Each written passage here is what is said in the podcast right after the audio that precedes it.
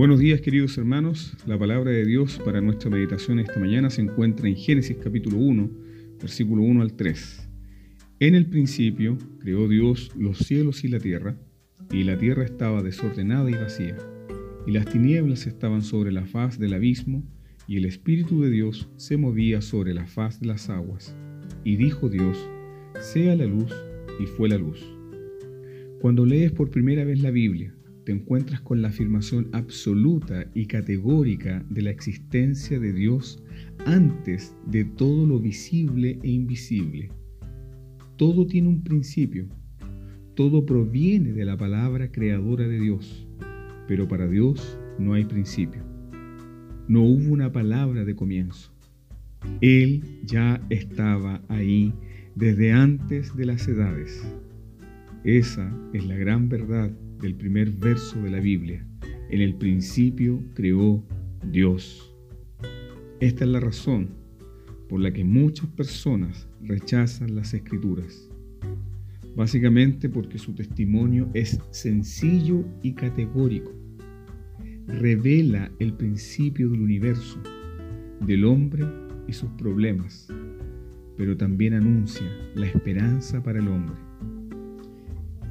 La afirmación declarada en el versículo 1, en el principio creó Dios los cielos y la tierra, ha sido la confesión de la iglesia por más de dos mil años.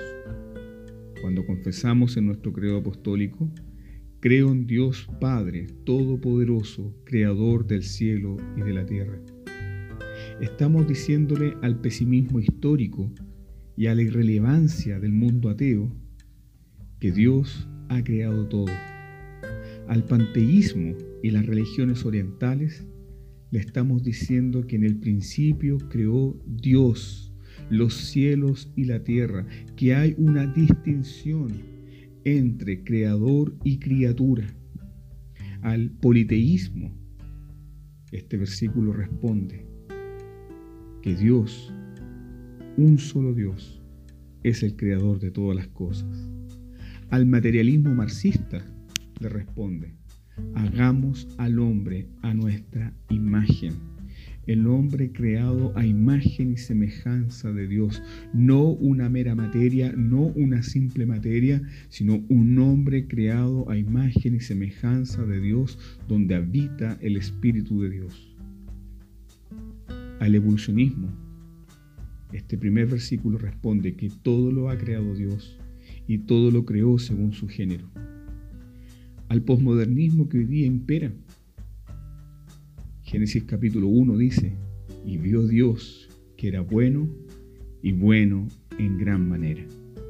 El mensaje fundamental, queridos hermanos de Génesis, es que nuestro origen, nuestra existencia y nuestro destino último está unido a Dios. Todo el capítulo 1 así lo demuestra. Leer Génesis de otra forma es leerlo mal, porque como dice el apóstol Pablo, de Él y por Él y para Él son todas las cosas.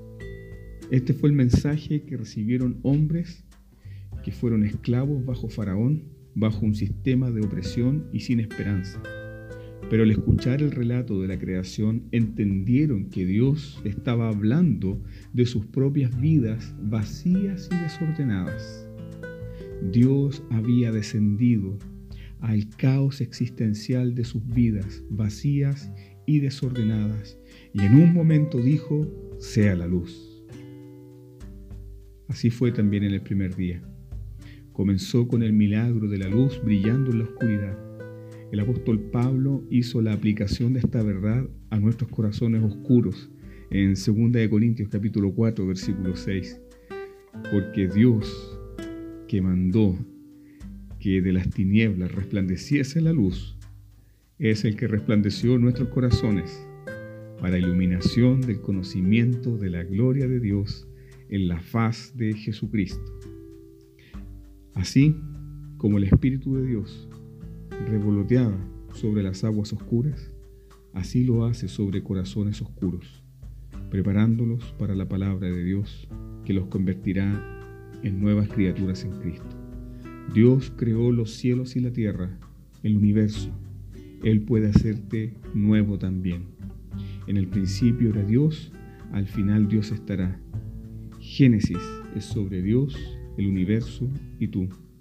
Génesis ese testimonio de la magnificencia, de la gloria, de la gracia y la misericordia de un Dios asombroso. Que la palabra de Dios sea bendecida en este día, en tu corazón, que tengas un día lleno de la gracia y la misericordia de Cristo. Gracia y paz a vosotros.